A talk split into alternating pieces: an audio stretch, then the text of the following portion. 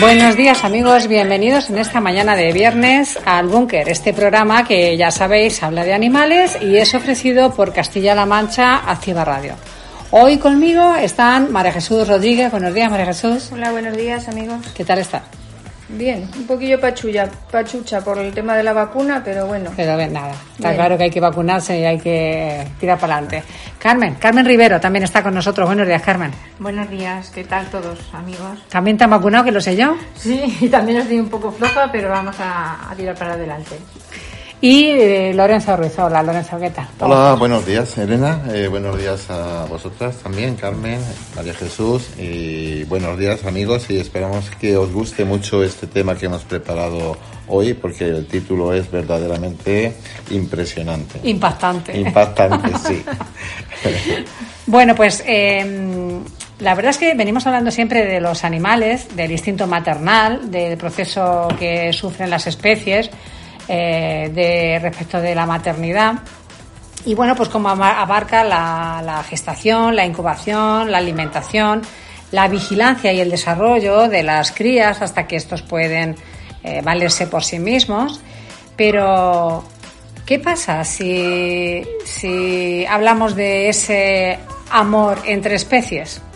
Si hablamos de ese instinto maternal o de esa acogida entre, entre animales y hombres, y más concretamente entre animales que acogen a seres humanos eh, cuando estos están abatidos y al borde de la muerte.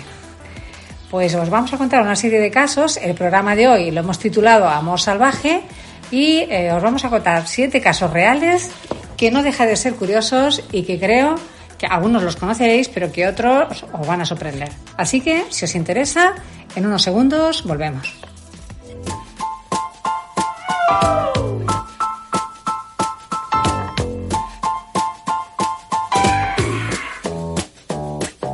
Bueno, pues eh, yo creo que podemos empezar por el caso más conocido, no sé, más reciente y más cercano geográficamente, que es el caso este de Marcos García, este niño que fue, eh, bueno, que creció entre lobos en Sierra Morena.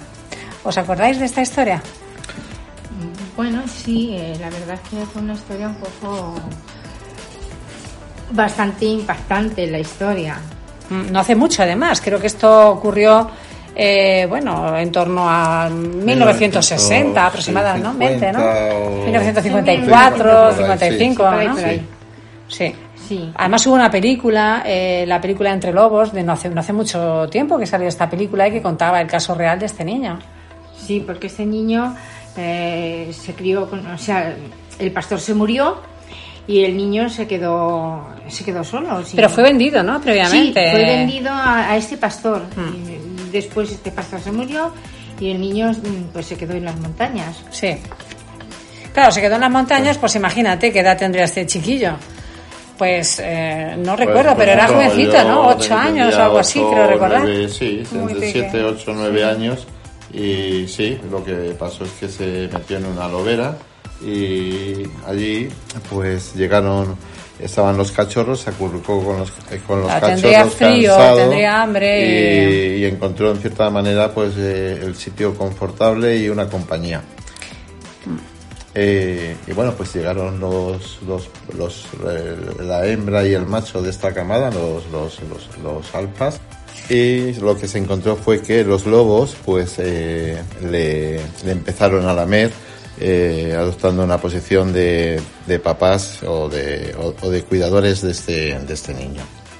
Se convirtió más al final, se convirtió más en un miembro de, la manada, sí, cría. Sí, ayudaba incluso con reproduciendo los sonidos de, de, los, de, las, de las aves y de los animales a la caza Sí, aprendió a cazar. Sí, en la caza de con los lobos de... Uno más, lo que es uno más, uno, uno más en la manada y, con una colaboración activa. y, sobre, y sobre todo que contaban que era feliz el crío, ¿no, María Jesús? Sí, sí, fue feliz. Mm. Eh, luego, años después, le vio el cazador en el bosque y avisó a la Guardia Civil. Tardaron en apresarlo varios días, pero finalmente lo consiguieron Según los informes médicos, estaba completamente sano y posteriormente, posteriormente fue trasladado a un convento al que le costó adaptarse. Las, paredes del convento eran como una cárcel, pues había estado al aire libre y Claro, eh, y encerrado Le costó, costó, eh, pues, pues le costó muchísimo. Pues Eh, cuando le abandonaron, mm, como, te- como antes, cuando le abandonaron, antes ya hablaba, él sabía hablar porque tenía entre 7 y 8 años, esa capacidad no la, Claro, no la no, perdió. no la perdió por- Entonces, luego ya, cuando ya estuvo en el convento, fue fácil conversar con él y aquella experiencia le hizo a Marcos pues, más sensible, eh, al que le agobiaban las aglomeraciones. Y actualmente está, es encargado de cuidar un pazo en Galicia eh, donde está donde no se siente preso. Claro, está al aire libre con los animales y está feliz O sea que al final tenemos una bonita historia a mí con, me parece una historia con, un, con un inicio un poco feo. Sí, un sí. inicio muy feo, Sí, un, digamos, una historia en sí después de, este Sí. incidente de abandono y todo esto, bonita, Una, al una final, ma- una- bonita. una manifestación Porque, de amor de, cómo los de- de- animales... una manifestación de amor de unos animales salvajes como Sí. son los lobos y, y una, una historia de, de crecimiento personal porque al fin y al cabo es una, una historia de y readaptación, y finalmente una readaptación, Una re- sí, porque no sí, es fácil. sí, sí. Hay otros casos Sí, que vamos a sí. contar a continuación Sí. y que bueno, pues no todos han sido capaces de, Sí. de volver o de readaptarse. Y a- se- seguro que tiene una sensibilidad especial con los animales Sí. Claro, seguro que habrá desarrollado Sí. facultades que nosotros ni, pues, mínimamente Ni- podemos imaginar, Porque además. para cazar, Claro, como claro. habéis dicho que cazaba, es solamente ya el olfato Sí, ya. claro, Sí, sí, sí, aprende a cazar y a sobrevivir. No, pero sobre buena- todo, sobre todo también pienso yo en el cuidado, en, en- en- en el hecho de la caza como un medio de, de- de alimentación exclusiva, no, no como el, el- el acaparador No, o el, no, o el que no, busca o el que busca los Mm. el que busca los trofeos o el, el matar por matar, ¿no? No, no. Sino simplemente Para por- comer. por- Para para comer. comer. Claro, la gran diferencia Eh, sí. entre la inmensa mayoría de los animales y el ser Sí, humano. eso es. Otro caso también ya de 1800 aproximadamente es el niño de Aveirón. Es un caso, mm, bueno, también se encontró en los bosques eh, junto a los Pirineos. También se encontró pues a, un niño completamente desnudo. Eh, bueno, parece ser que este niño fue eh, criado también por animales. Mm, No sé exactamente esta historia. Eh, no recuerdo muy bien qué tipo de animales eh, criaron a este niño de, de Aveirón. ¿Recuerdas alguno que, que fueron perros, lobos? Pero fue también una historia. Sí, fueron también. No eh, recuerdo bien quiénes- Fueron qué también. animales eh, fueron. también lobos los que. Sí. ¿Fueron los también que- lobos? Sí, Sí. fueron lobos también los que. Es que eh, los lobos tienen maneras- como los sí, perros, sí, tienen los un perros. instinto Tienen un bueno, pues que maternal, tiene sí. eh, en, en un momento de- determinado de, de- en la crianza, cuando están criando sus propios eh, ¿Cachorros? eh, cachorros, pero cualquier animal, o sea, Sí, sí, eh, se pero- ven unos detalles de los pero- demás animales respecto de uno que en su en su pues de un gato cuando ha parido, una gata que ha parido, y los otros animales como en cierta manera respetan el... Sí, respetan- zona y claro, Sí, sí, como respetan y, y en cierta manera a- a- activan uno- unos procesos de- de- de custodia de, y de cuidado de, de, de- de unos gatitos que no, que no son ni, ni suyos. Además que lo hemos tenido Sí. hace brevemente en el refugio. Este niño concretamente parece ser que, bueno, eh, tenía movimientos tipo convulsivos como los animales, eh, hacía, claro, yo creo que este niño, ni 11 o 12 años, vamos, estaba completamente integrado y parece ser que costó, vamos, de hecho no es que costó, es que fue imposible su rehabilitación o reinserción sí. o readaptación a la, a la sociedad. de hecho, sociedad. creo que murió, si no recuerdo mal, con 41 años de neumonía. Sí. Este niño. Sí, Sí. bueno, y lo, eh, cuando lo encontraron, no hemos contado la parte esa de la historia de este, de este niño. Cuando lo encontraron las autoridades, lo pusieron al cuidado de una, de una Una mujer, niña. de una mujer, eh, y esta mujer, bueno, pues eh, recibió una pensión del gobierno francés para que atendiese eh, los cuidados y las atenciones de- del muchacho, hasta que murió a los 41 años de neumonía. Y es una historia eh, más triste que, porque la otra es una, historia de motivadora, pero esta es una, una, historia un poquito, un poquito triste y, cruel respecto de la vida de un niño. Otro caso también es el de Iván, un niño, un niño ruso que con cuatro años, pues no se sabe muy bien, pero sus padres eran alcohólicos y huyó, mm, vamos, con perros asilvestrados, empezó a deambular con los perros asilvestrados de las calles de, de Moscú, así como durante unos dos años aproximadamente. Bueno, a este niño le rescataron, le metieron en un orfanato, pero claro, el crío pues se escapaba constantemente. Y cada vez creo que iban a rescatarle o que iban a, a, por el niño. A paseas, a, Los perros, ¿no? Los perros eh, se, mm. se, tiraban a los policías. Atacaban, sí, sí, atacaban a, la policía. Pensando que... iban a hacerle daño al niño, por supuesto, claro. defendían, defendían a uno más de, lo que entienden ellos que su, que su manada. Sí. Al final tuvo que ser una trampa, una trampa que pusieron, creo, en un restaurante con carne o algo así, para poder, para poder, eh, pues eso, rescatar, si se puede decir así, al niño. Los perros, pues, cayeron en la trampa, porque el hambre eh, es pues muy es muy mala, claro. Es muy dura. Y al final fue la única manera que tuvieron de coger este niño.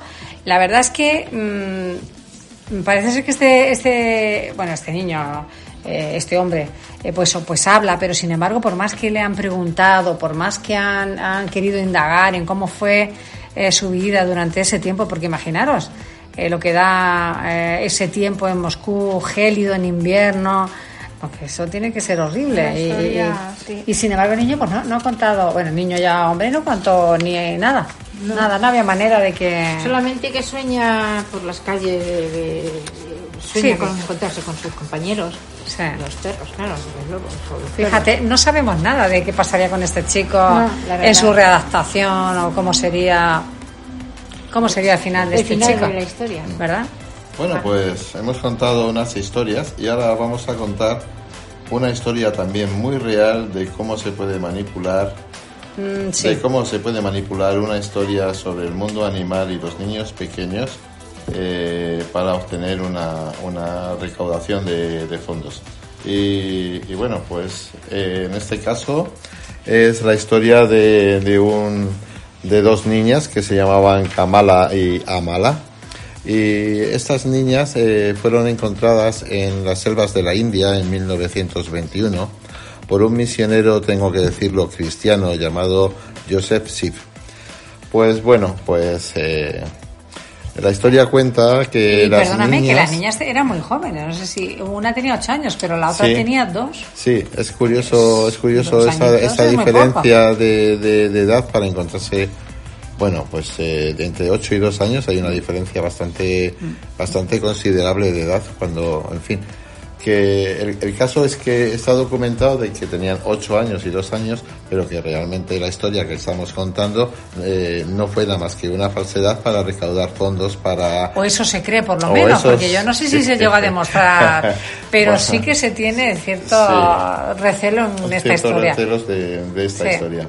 Bueno, y, bueno, eh, si no es cierto, nos alegramos de, de que no hubiese sufrimiento por estas niñas y si realmente fue cierto, pues nos alegramos en cierta manera de que fueran rescatadas de, de un medio como es el medio salvaje, donde pudieran atender la, eh, eh, eh, pudieran ser atendidas con las necesidades que, que tenemos los, los, seres humanos en cuanto, no solamente en cuanto a,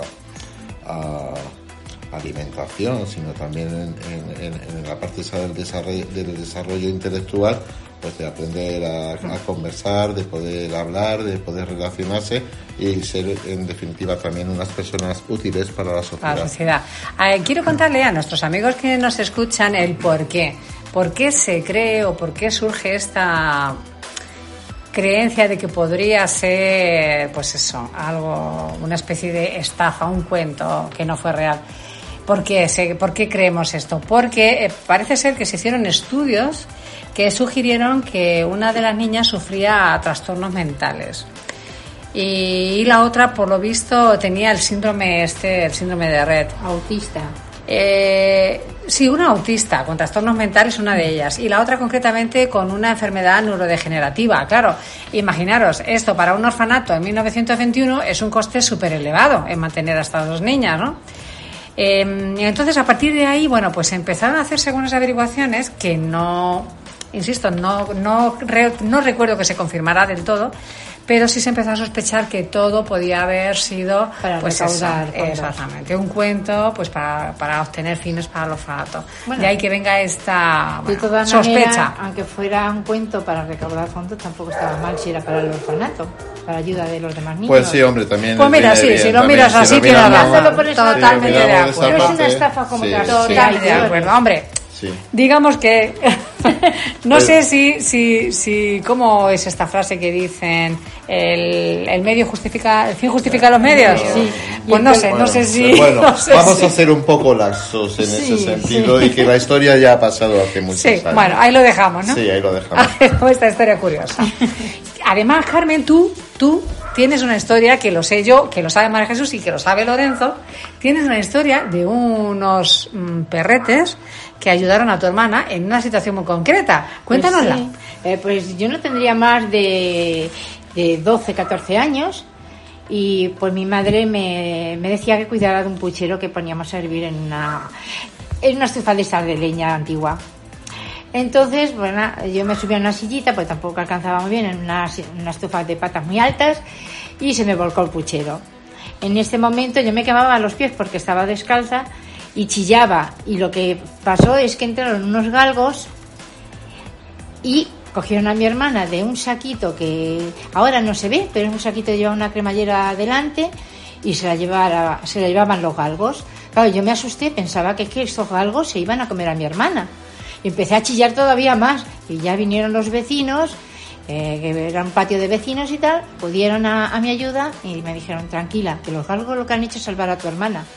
No es que se la lleve- fueran a comer, pero pasó un Es susto la- muy grande. la porque- Es del una- peligro, es fíjate. una- es que a mí, cada vez que me acuerdo, y se lo cuento a mi hermana muchas veces, digo... Qué "Juan, motivo, la- ¿no? Sí, Eh. eh, yo ver que los perros se la llevaban, yo no me pensaba que me estaba quemando los pies, sino que esos perros iban a comer a mi hermana. ¿Y no tiene tu hermano un vínculo especial con los perros?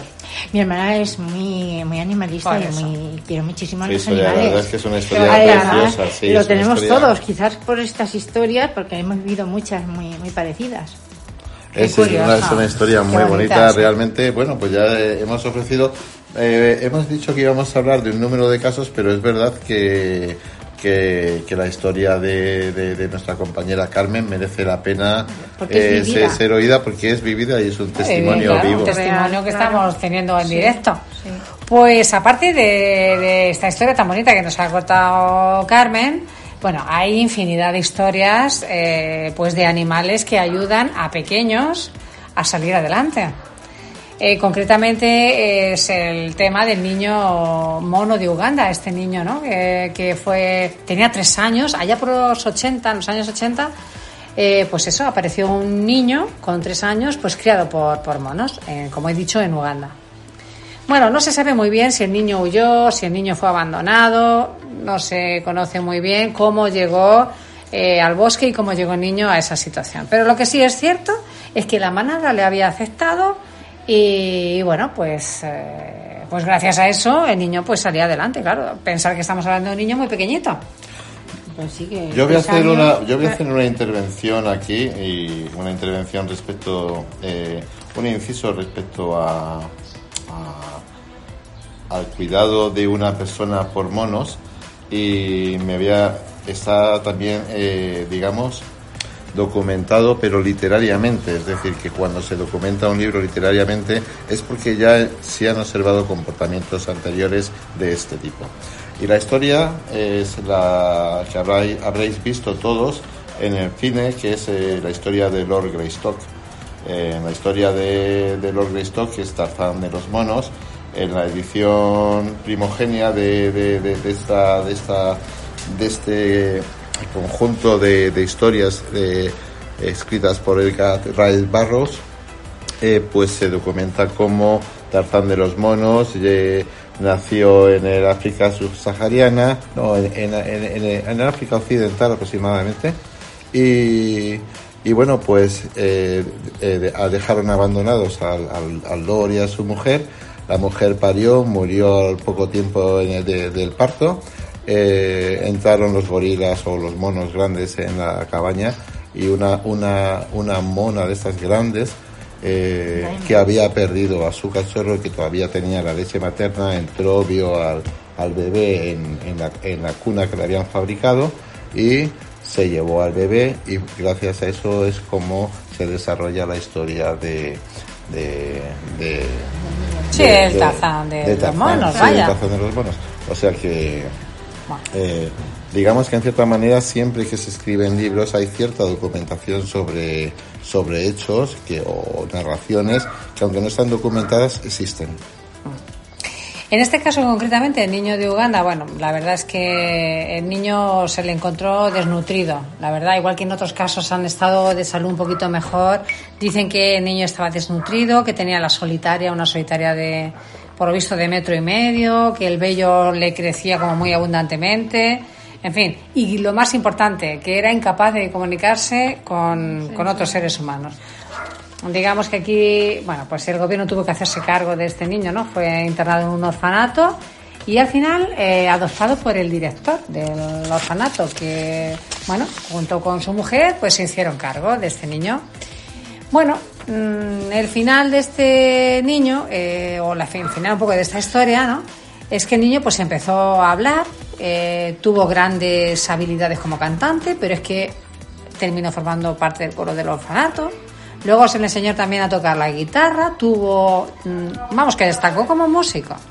Y aprendió a hablar el ugandés y el inglés, o sea, imaginaros. Y es más, habilidades para el fútbol también tuvo y llegó incluso a ir a las Olimpiadas Especiales del año 2003. Sí. Un caso estupendísimo de readaptación. Hablaros también de una niña de tres años llamada Natacha, que vivía en un pueblecito de Siberia. Eh, fue encerrada por sus padres en una habitación con- junto con varios perros y gatos. Qué barbaridad, qué barbaridad, Para sus padres era una mascota más. de verdad. Eh, Bueno, la verdad es que en aquellas épocas la gente era medio salvaje, medio Sí, animal y, y lo, el- los- vamos, el valor de la- del o el sentimiento de humanidad que tenemos hoy en día como personas nobles o personas que atendemos los cuidados, en esa época eh, deberían ser pocas personas las Sí. que tuvieran. Sigue contando, María Jesús. Pues no, pero vivía, verdad, pues bueno, mm, pues cubierta de heces, de orina y bueno, pues como viven los animales salvajes. Eh, bueno, pues estaba desnutrida y el pueblo, el, perdón.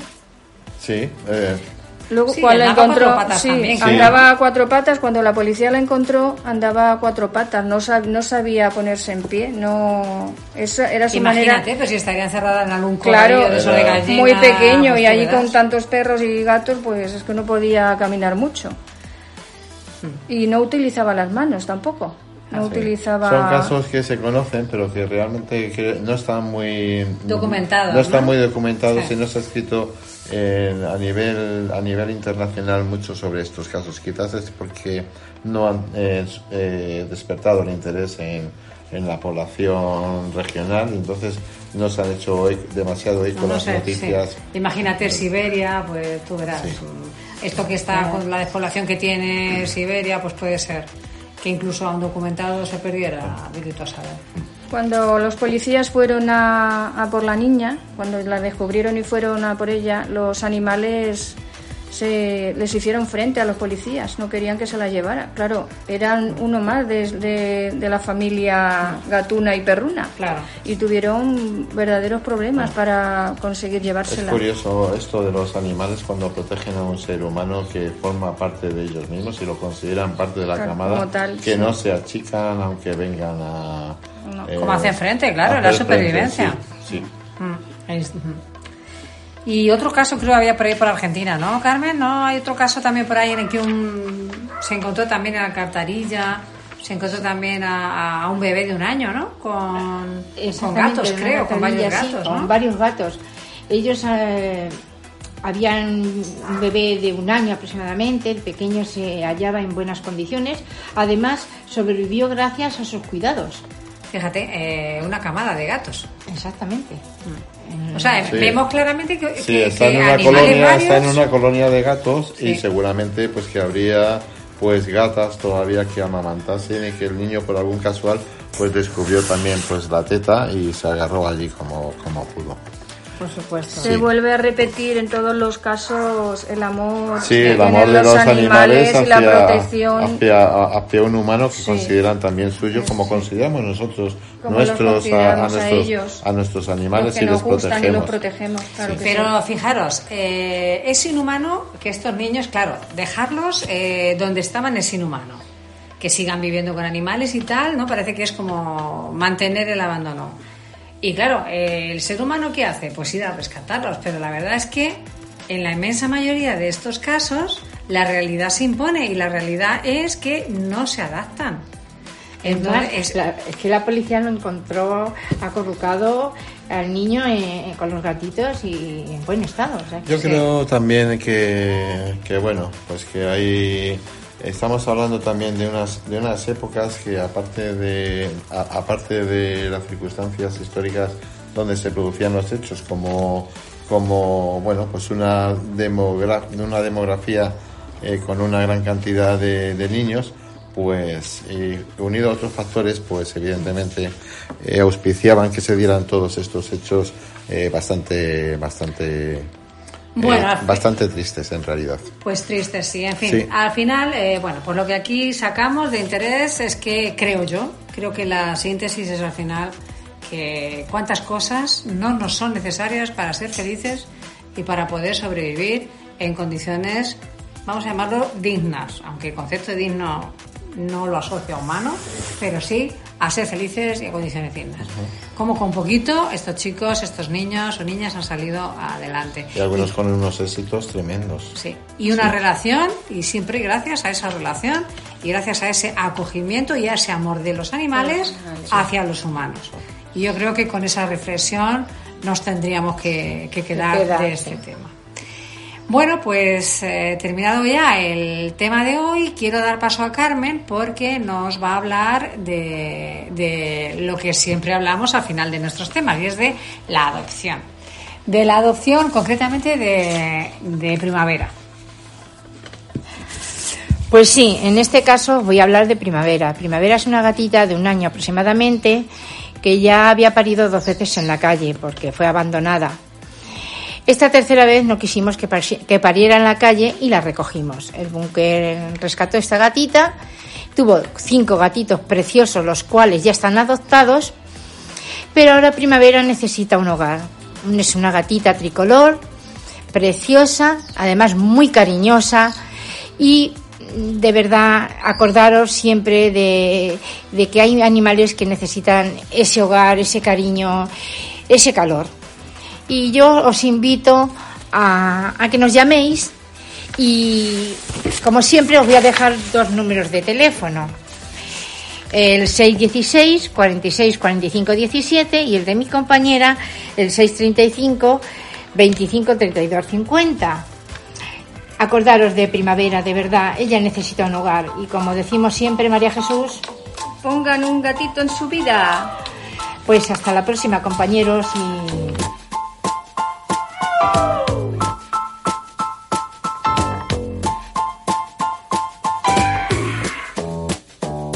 Y nada, que aquí hemos terminado, Carmen. pues Pues ¿Verdad, sí, hija? sí. Que hasta aquí hemos ha llegado. sido un placer tremendo estar esta, esta mañana de viernes con vosotras y muchísimas gracias por dejarme participar. Gracias y hasta la próxima semana, amigos.